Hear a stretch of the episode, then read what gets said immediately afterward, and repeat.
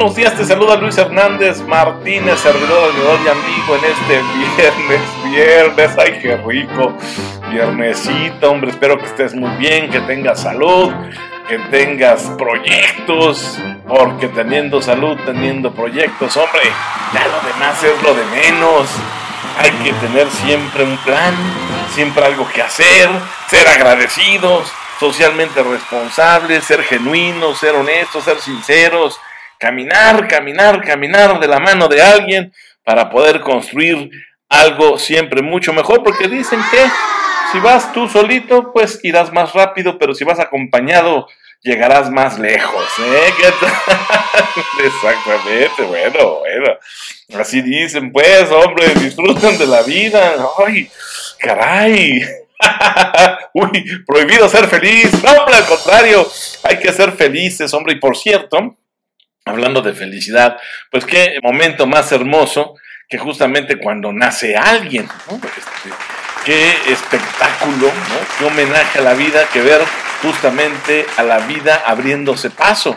Entonces, si tú hoy cumples años, si cumples hoy un año más de vida, dicen por ahí, una vuelta más al sol, pues muchísimas felicidades, hombre, date un abrazo fuerte, fuerte, apretujado y felicítate por estar aquí con nosotros en este planeta llamado Tierra y de nosotros para ti, por supuesto, pues un aplauso, muchas felicitaciones, un año más, felicidades también a ti que cumples algo en especial o celebras algo en especial, un aniversario también se vale, por supuesto, ¿Qué otra cosa?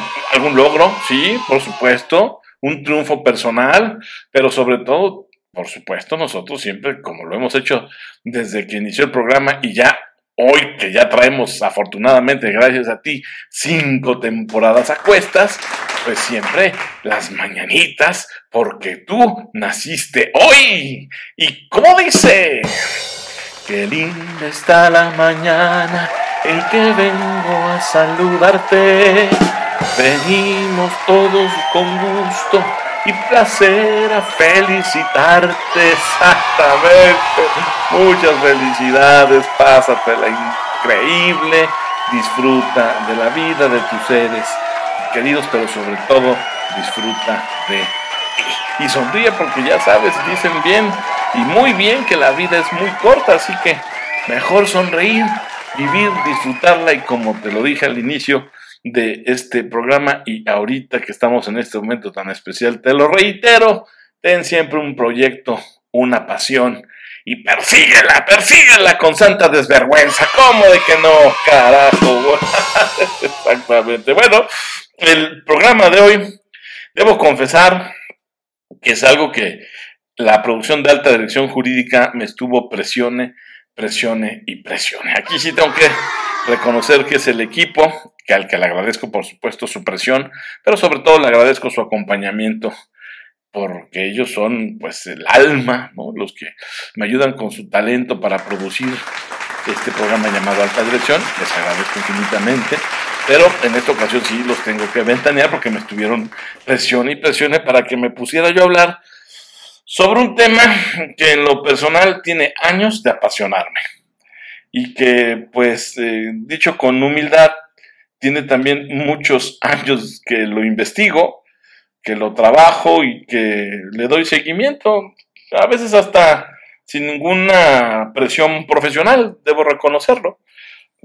Eh, ¿Y a qué tema me refiero? Pues a las escuelas de negocio. Nosotros en alta dirección jurídica, de hecho, pues abrimos esa división, esa área de escuela de negocio para los abogados, para pues eh, gente que su fuerte son las leyes, pero que en realidad ellos quisieran llevar sus despachos a un nivel superior, este, conducirlo con las mejores prácticas de la alta dirección. Y entonces fue como surgió el concepto de que alta dirección jurídica tuviese su área, su división de escuela de negocios. Y bueno, ese es un comentario que te hago al margen de lo que el tema de hoy nos tiene aquí reunidos, porque a mí, insisto, por presión de la producción de alta dirección jurídica, es que hoy en este programa Alta Dirección hablaremos de cuál es el perfil ideal de los egresados de las escuelas de negocio. Y es que ya tiene mucho tiempo que se habla de ello, ¿verdad? Mucho, mucho tiempo. Y también mucho se habla sobre el abismo que separa a la realidad de las aulas. Ayer, hoy y siempre, ¿eh? Parece, parece que las escuelas de negocio, claro, quiero pensar que honrosas excepciones, no, nunca cometeré el error de decir todas las escuelas de negocio, no, no, no, no, Eso, no, no, no es tampoco sostenible con pruebas. Entonces, sí puedo decir que la mayoría de las escuelas, que incluso se autodenominan de negocios, ¿eh? porque también hay que decirlo que, este, pues ya, hombre, caray, con tanta libertad, ahora ya todo el mundo es libre de incluso ponerse la etiqueta que mejor le acomode. Sí debo decirte que la mayoría de las escuelas de negocios, ya sea que se autonombren así o no, pero sí la mayoría, este, pues eh, tiene un abismo ¿eh?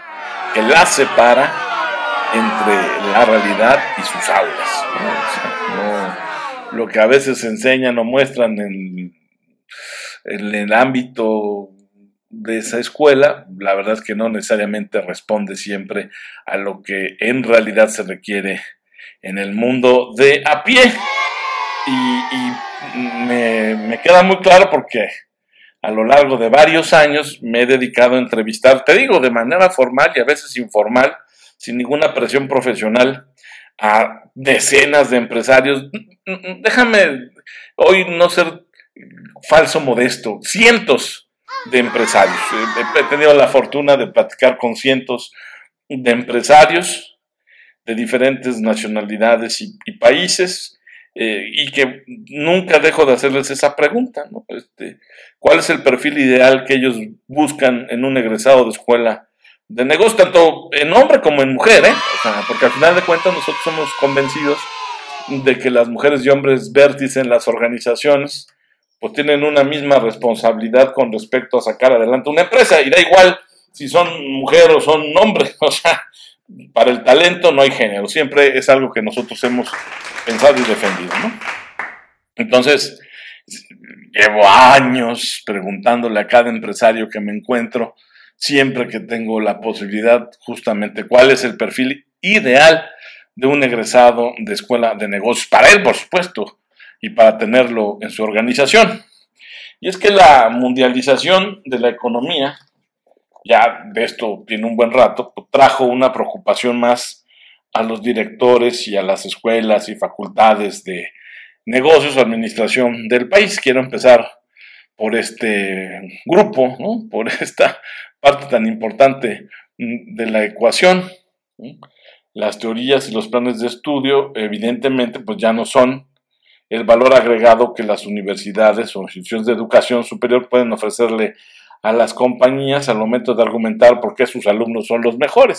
Y también hay que ser sinceros, no lo pueden hacer porque son muy parciales, honestamente. Y, aquí, sin pelos en la lengua, ¿eh? porque son muy buenas las universidades para salir ahí con, salimos en el ranking de esto, salimos en el ranking de lo otro, nuestros egresados, nuestros estudiantes salen en el ranking de... Y cuando hay un caso sonoro de corrupción, de abuso, de mm, violación a derechos humanos, yo no veo que ninguna universidad salga a ofrecer disculpas por el egresado que formó. Digo, ya, ya, vamos a ser serios, A las cosas por su nombre. Entonces, si por un lado las universidades se jactan siempre que hay un ranking que las coloca entre las 10, 20, 30, 40, 50, 100 mejores del mundo, también en un acto de honestidad debieran dar la cara cuando uno de sus egresados, fichitas, eh, cometen actos de corrupción, ya sea en la administración pública o en la administración privada. Ahí anótenlo, ¿verdad? Para que no, no, no, no estemos nada más fomentando hipocresías universitarias. Pero bueno, entonces, pues total que no hay nada que argumentar en ese sentido. Y si lo hay, pues estamos abiertos a que alguien diga, oye, cuando sucedió esta situación de corrupción en México, por parte de uno de nuestros egresados, emitimos este comunicado. ¿ah? Entonces, con mucho gusto me disculparé y daré lectura a esa información. Por lo pronto, lo que sí regresando a mis reflexiones, que la homogeneización de las prácticas financieras operativas y mercadológicas de las empresas. Claro, esto ya tiene rato producto con, no sé, del avance y la aparición de las nuevas tecnologías, así que esto de la inteligencia artificial y blockchain, y que sí, claro, pues, está de moda, es en boga, lo que está en la línea, en la frontera, pero el hombre y mujer de vértice en la organización no, es algo que sea nuevo para él, ¿sabes? Este, el, estar siempre atento a las nuevas tecnologías es algo que tiene siempre en el radar, ¿no? Entonces, bueno, si se da esta homogeneización de las prácticas, tanto financieras como operativas y mercadológicas de las empresas, producto del avance y aparición de las nuevas tecnologías, entre otras razones, por supuesto, y la incursión de ejecutivos o empresarios al mundo de la academia, claro, claro, muy bien dicho, hacen que las firmas busquen por arriba del currículum características y valores que son responsabilidad exclusiva de la persona, de su esencia como ser humano. No de balde te mencioné que no he leído que ninguna universidad se disculpe con la sociedad mexicana por el nivel de corrupción de sus egresados, ¿verdad? Cuando los pillan en una tranza, vamos a decirlo con todas sus letras. Y no es que la formación académica de calidad sirva para nada, tampoco estoy diciendo eso. Pero la realidad es que cada vez son más las escuelas eh, de negocios que ofrecen en sus carreras a través de, pues sí, simuladores, prácticas profesionales, planes de becarios, internados, intercambios en el extranjero, la posibilidad de medir la temperatura del mundo laboral antes de que los alumnos inicien la carrera profesional. Sí han habido avances en cuanto a la vinculación empresa-universidad, pero sobre los mismos cimientos antiguos. O sea que este, nada más a la hora de la hora le ofrecen a la sociedad vino viejo en botella nueva, pero realmente no ha habido una reforma sustancial en estas interacciones, ¿no? Hace algunos años, de hecho, los universitarios se dividían en dos grandes bloques. Los que eran egresados de las instituciones públicas y los egresados de las privadas. Recuerdo que incluso, caray, que, que México tan oscuro en esa época, había eh, eh, vacantes que se anunciaban en los periódicos y así, ¿eh? Este, prohibido presentarse o inútil presentarse si eres egresado de y te hacían el listado de las universidades públicas de las cuales mejor ni te presentabas, ¿eh? A ese puesto. En fin, bueno, ya. Ni para qué hacer coraje ser otro México, eso ha cambiado en papel, aunque en la práctica, ahí le vuelvo a hacer un llamado a los reclutadores, a la gente de selección de personal, a, Dios, ya pongan a alguien que, que todavía este, tenga ya criterio, o que ya más bien tenga criterio, porque caray, luego cada personaje que ponen ahí en, la puerta, parecen un vulgares cadeneros de antro, la verdad. A veces la gente de recursos humanos, eh, la que se dedica concretamente a la selección de personal, en ocasiones es tan sesgado su criterio, tan corto de miras, que con todo respeto, este, solo a veces me, parece que funcionan como vulgares cadeneros de antro. Pero bueno, este, espero que algún día las empresas se tomen en serio que una de las áreas más importantes o, o espacios más importantes de su organización es justamente la de reclutamiento y selección de personal y que ya no estén poniendo ahí a puro novato que pongan a, seniors, que pongan a, mujeres y hombres que realmente tengan ya la trayectoria y la experiencia suficientes para poder detectar talento, ¿ah?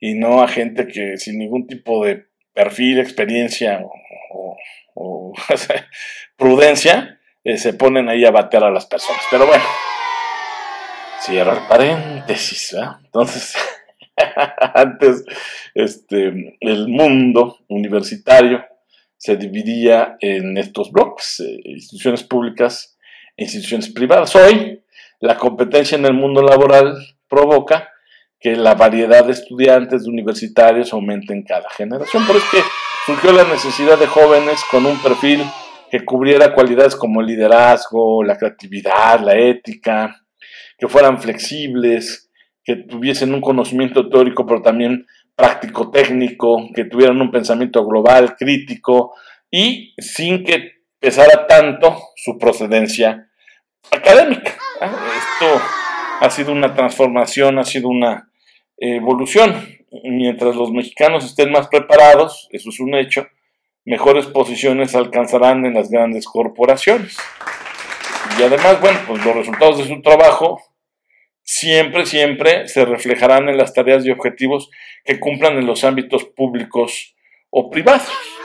Esto, debo decirlo, me, me recuerda muy bien el pensamiento, porque con él lo conversé en su, en su momento, de Carlos Fernández, cuando platiqué con él sobre estos temas, él era el director general de Grupo Model. Entonces él ya traía en, mente que al final de cuentas los resultados del trabajo eran justamente lo que se reflejaría en las tareas y objetivos y sería pues el, el, diésel, el, combustible que impulsara la carrera de los egresados. Entonces, por sus hechos los conoceréis, diría aquel libro. ¿no? Entonces, siempre ya de un tiempo para acá lo que se ha buscado es que pues hablen los resultados de los egresados más que el documento, las calificaciones, pero yo sí quiero aquí ser muy específico, vamos, también se vale estudiar, ¿eh? O sea, no te creas que este, tus talentos van a ser suficientes, ¿no? También deben ir arropados de teoría, ¿no? Por ahí alguien dijo alguna vez que no hay nada más práctico que una gran teoría, soy partidario de eso, así que pues hay que seguirle estudiando, pero por supuesto buscando siempre que eso tenga un aterrizaje práctico en lo cotidiano de tu profesión. Y por cierto, también aquí va este mensaje para los que, o para las empresas que tengan universidades corporativas. La manera de evaluar a los universitarios que son empleados suyos, no es como sería una universidad tradicional, con tareitas, con ensayos. No, Dios, no, este, no.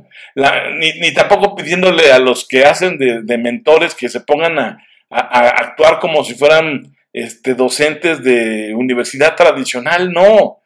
Eh, una universidad corporativa la mejor manera que tiene para medir y evaluar si realmente están aprendiendo sus trabajadores y universitarios es que sean con tareas prácticas, con trabajos prácticos aplicables en su área de trabajo, la mejor manera de irles diciendo si van avanzando o no en su aprendizaje. Pero bueno, ya de eso hablaremos más adelante. Ahorita por lo pronto, porque ya se me vino el tiempo encima en este primer corte, qué rapidez.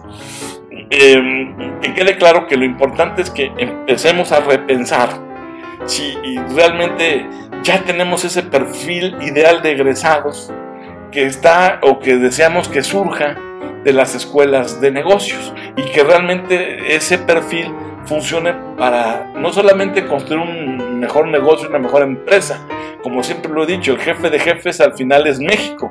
Entonces, ese egresado tendría que servir para construir un mejor país. Pero bueno, de eso ya platicaremos de regreso del corte.